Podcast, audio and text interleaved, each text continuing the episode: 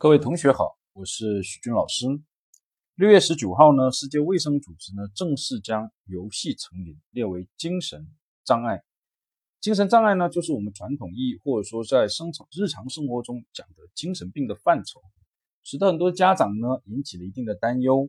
因此呢，就有些人在我的这个公众号的平台上留言，希望呢我多讲一讲呢关于这个呃游戏成瘾或网络成瘾的问题。所以今天我们来讲讲呢，这个游戏痴迷及成瘾中的一些缺失。从我们理论的角度来分析啊，之所以孩子会沉迷于网络或沉迷于游戏，很大一部分原因是补偿过去或者现在缺失的一些东西。这些东西有什么呢？各个不同的学派和各家所强调的不同，整理一下呢。主要有以下的四种缺失，特别容易导致孩子呢游戏成瘾或者网络成瘾。第一种缺失呢，叫做母爱的缺失，主要是指孩子零到三岁这一个时间，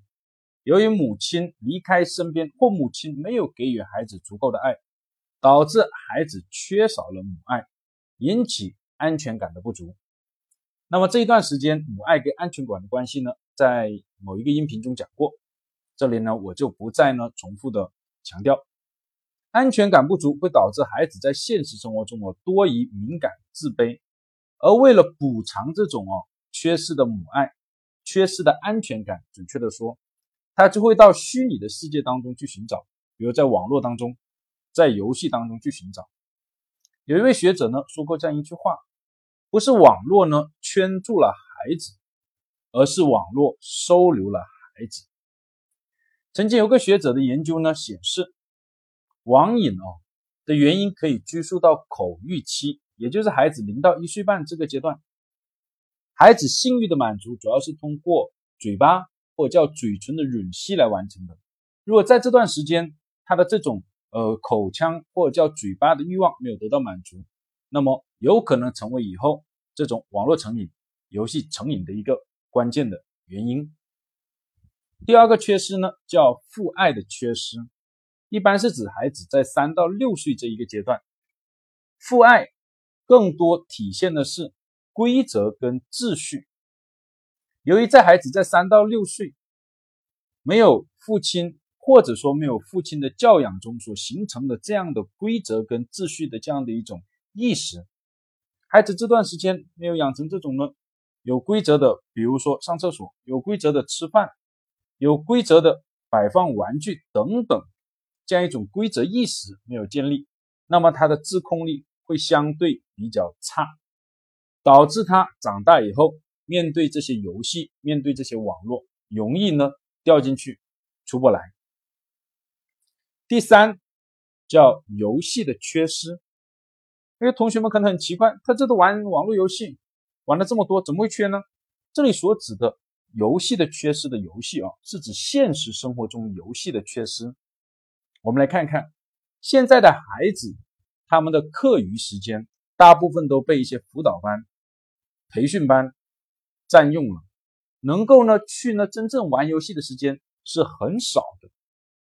第二，由于过度的保护哦，导致很多的孩子在玩一些游戏的时候呢，都是被受到限制的，只能在很小的一个很有局限性的地方去玩，比如在家里。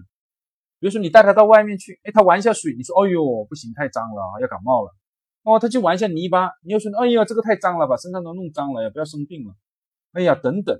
使得他这种游戏的乐趣就很难体会，就不像呢徐老师我们这一代小的时候，各种各样户外的现实的游戏就很丰富。因此呢，我们在这一块呢就没有缺失，不需要呢通过呢网络的游戏去补偿。第四，叫同伴的缺失。网络或游戏的沉迷啊，很大一部分是满足了孩子的社交的需要。现在呢，许多的孩子都是独生子女，往往没有同伴，外加上呢，目前呢这个邻里关系的一个淡薄，使得他同伴呢是很少，甚至没有。因此，从小成长的环境中，他人际交往的技能是非常嗯差的。导致他在现实中呢，这样的一种人际交往是没有得到满足的，因此呢，他会选择呢到虚拟的网络世界当中去，在虚拟的世界中想说什么就说什么，而且大家一起玩游戏志同道合，使得呢很快有这种知己难求的感觉，就满足了这个社交的需要。以上四个呢，就是我们讲的孩子在成长的过程中呢的缺失。容易导致他长大以后，在呢游戏或网络中沉迷乃至成瘾的一个重要的内容。希望各位家长呢引起重视，谢谢大家。